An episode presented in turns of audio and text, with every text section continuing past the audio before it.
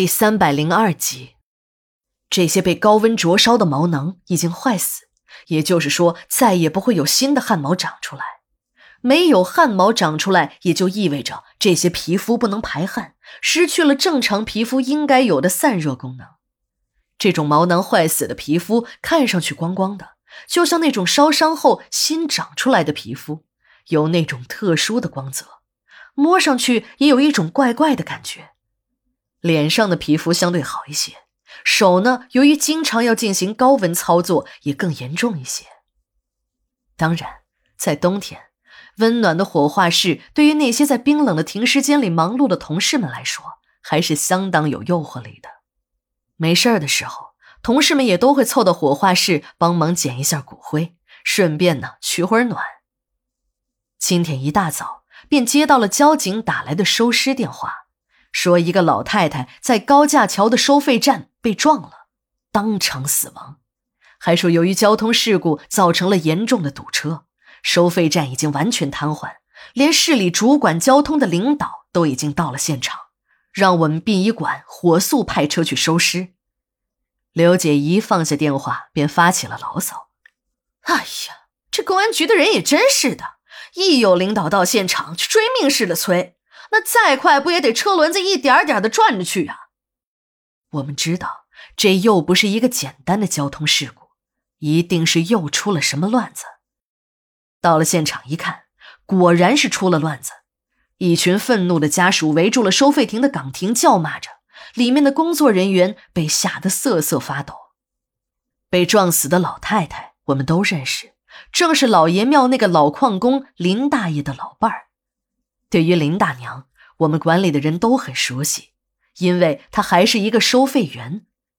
当然，她这个收费员呢，不是真正收费站的工作人员，而是每天清晨在高架桥下等候。那些出殡的灵车每到这座高架桥下，便会撒一些过路钱。这种风俗形成于何时，已经无法考证，但近年来却有愈演愈烈之势。没钱的人家扔一些零钱，有钱的人家就多扔些，扔些大面额的钞票。这些从天而降的钞票引来了一些拾荒者的哄抢。